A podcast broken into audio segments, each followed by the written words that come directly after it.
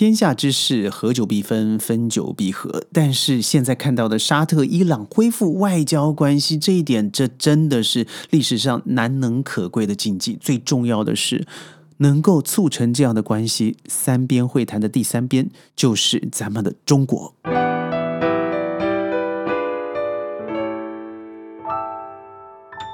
欢迎各位加入今天的宣讲会，我是轩。三月十号，中国、沙特、伊朗三方联合声明正式的公布了，这一下子真的是炸了锅，全球头条就是这一点。最尴尬的是谁呢？当然就是美国老大哥了。他们怎么说呢？他说美国没有直接参与这个活动，而中国我们了解的是也没有加入这样子的谈判。这不是撒了瞒天大谎吗？第一个，您说你没有直接参与，难道你间接参与吗？那你说中国没有参与，那请问一下，那个三角式的桌子还是等边三角形啊？三个国家坐在那里，那是闹鬼了吗？我就讨厌这种，你明明看到实事实证，你自己心里吃了酸葡萄，你自己说不出那种酸的感觉，你就是直接选择一个最方便的方式，就是说谎。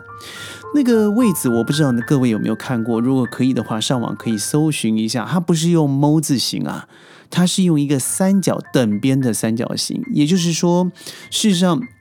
我参与这样子的协调、互相的协议啊，我是帮助你们两个国家来达成某种协议，同时也是象征着咱们国家中国大陆直接在国际上面有足够的声量，把这两个最难搞的国家搞定了。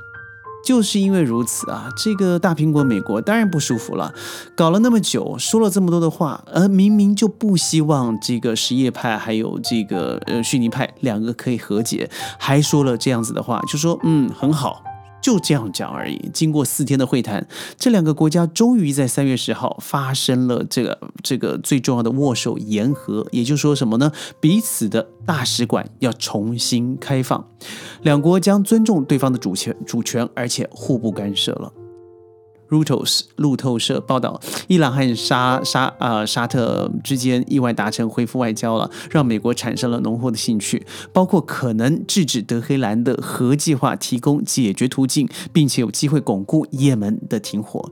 所以，我觉得这段时间来，我觉得华盛顿的官员真的深感不安的，并不是两个国家再次得到了和解，而是中国。在这一个美国长期发挥影响力的地区，居然担任起了和平周旋的角色。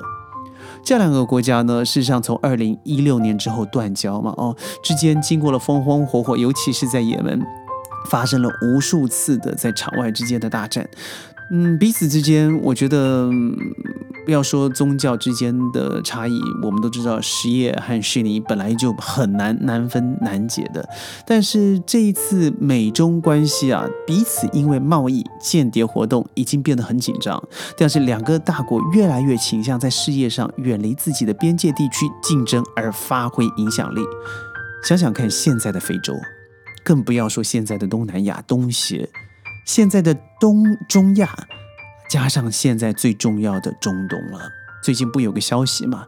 不只是这一个伊朗和这个沙特阿拉伯的和解，很有可能。已经开始，咱们已经开始介入的是以色列和巴勒斯坦之间的关系。哇，如果这样子，我觉得热血澎湃啊！因为各位都知道，以色列和巴勒斯坦那简直是不共戴天的世仇了。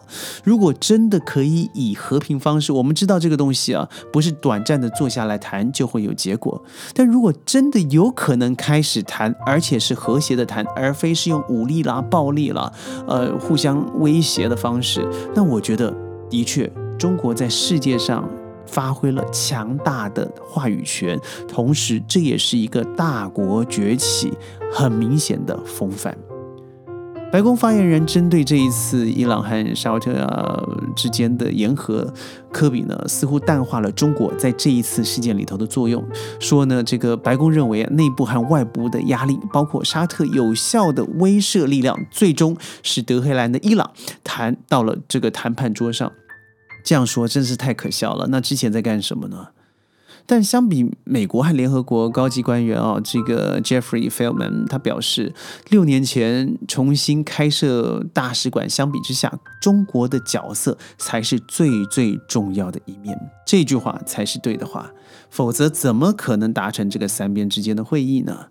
所以我觉得这一次除了代表彼此之间有可能在未来的合作上面，呃，往一个我们以前说美元、石油、石油美元，现在有可能人民币、美元都已经。放在议程上面，可能可以谈得出来了。为什么？因为之前我们都知道嘛，我们是用美元做这个石油结汇的。但是沙特阿拉伯、伊朗这两个产油大国，彼此如果在一个中国老大哥之间的促成协议下的状况，我相信对于咱们会更加的美好。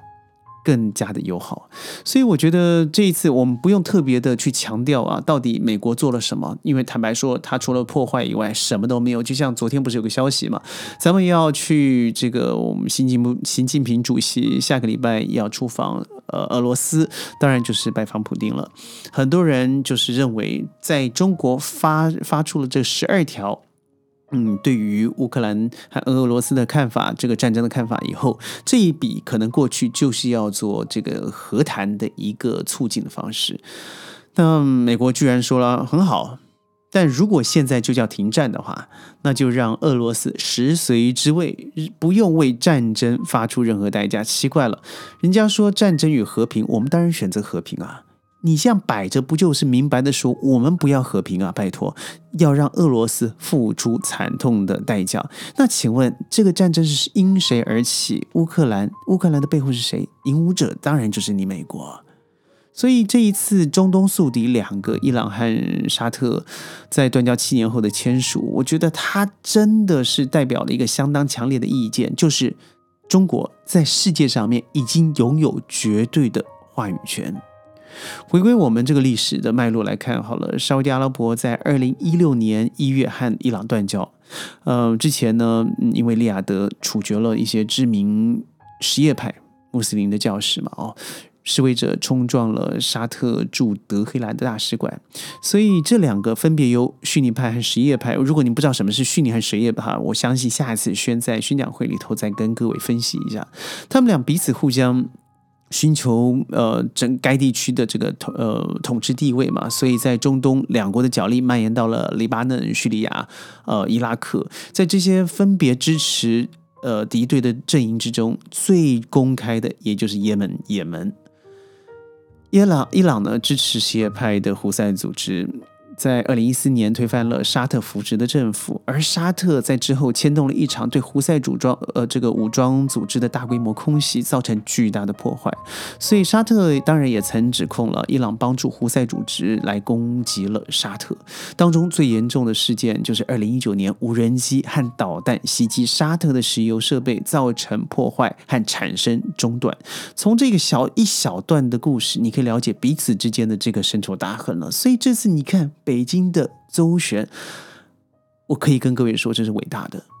在过去的四十年之内，嗯，我觉得没有任何一个包含美国啊、英国、法国，我们说这个联合国五常好了，俄罗斯、美国、英国、法国、中国，这这五个国家之内，中国虽然一直感觉是旁观者，但是这一次一出手就达到了这个三角之间的平衡。我觉得这真的是非常的成功，因为很多国家在之前都尝试去修补，但从来没有成功过。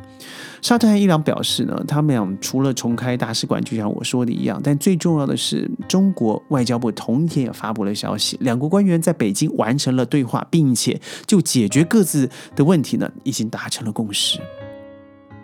我当下知道这个消息的时候，我就很想录个节目，但那时候我在机场，太吵了。我觉得最重要的不只是彼此之间握手言和，而且这个三角的位置啊，那个绿色的位置特别，那个桌子是特别有、特别鲜明的。它不像是一个 “M” 字形，“M” 字形有点像，哎，我是一个主使者，然后左呃这个。左造一方，右造一方，过下来谈一谈。没有这三个这个平行的位置啊，一样长一样宽，就代表着是彼此之间没有一个人比另另外一个人大，包含咱们中国。我觉得这点是极大的一个政治和外交智慧，所以可以让两个中东宿敌彼此坐下来，好好的和解，好好的谈，这真的是中国外交上绝对的突破。而且我觉得一定可以观察，在未来，嗯，在石油美元、石油人民币上的结汇上面，绝对会迈进相当大的一大步。这个节目呢，我觉得最重要的还是表达。当我知道这个消息热血沸腾，当我知道以色列和巴勒斯坦中国可能会介入以后，嗯，在我过去学习这个地缘政治或是国际关系，我觉得对我来讲是一个非常正面而且喜悦的消息，因为我知道在以色列巴勒斯坦这个问题之间几乎是千丝万缕难解啊。所以，从二零一一年阿拉伯世界一连串发生的政治动荡之后，我觉得这次切入沙特和伊朗是一个起始。当然，他绝对不会那么简单的坐下来问手言和，什么问题都没有了。但是，这是一个难能可贵的起点啊！这真的是咱们只有中国这样子的大国，而且崛起的大国，对世界认为有重要的一部分责任的国家才会做成的一个好事。真的是，一百个赞。宣讲会，我们下次影端见，拜拜。